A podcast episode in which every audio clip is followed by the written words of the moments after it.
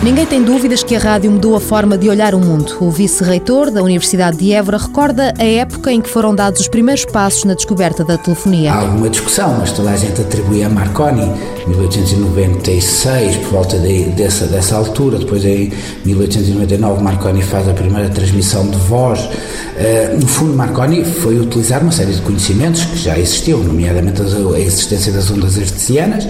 Depois, a partir daí, a primeira emissão regular foi em 1920, nos Estados Unidos e Inglaterra, foi no mesmo ano, simultaneamente. Cancela de Abreu ainda se lembra dos tempos em que os grandes acontecimentos chegavam através da rádio. Nos anos 40, e principalmente devido à, à Segunda Grande Guerra Mundial, ouvi dos meus pais e dos meus avós que eles ouviam em ondas curtas, ouviam avidamente uh, a BBC para terem notícias mais frescas, mais atuais uh, sobre a guerra, principalmente sobre a guerra, e, e a rádio também foi utilizada por, como grande veículo de propaganda. Uh, principalmente pelo regime da altura, e porque a rádio veio encurtar distâncias e por outro lado eh, eh, tornou talvez mais democrática a informação. Os rituais hoje são diferentes, há mais meios de difusão, mas para Cancela de Abreu, o aparelho que emite apenas som continua a ter um espaço privilegiado. Não tanto como antigamente, à volta de uma telefonia, como nós íamos no,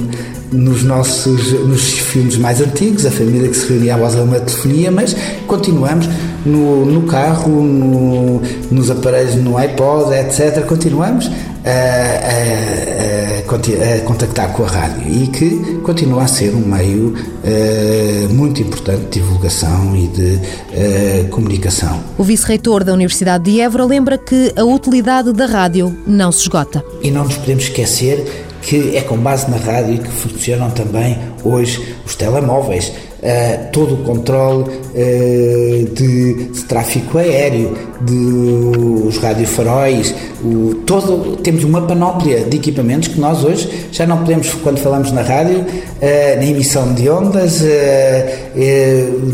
elétricas, hoje tem uma difusão um, fantástica, afeta-nos todos quase todos os minutos da nossa vida em diferentes aplicações, não é só na telefonia, mas em muitas outras aplicações. Mundo Novo, um programa do Concurso Nacional de Inovação, BSTSF.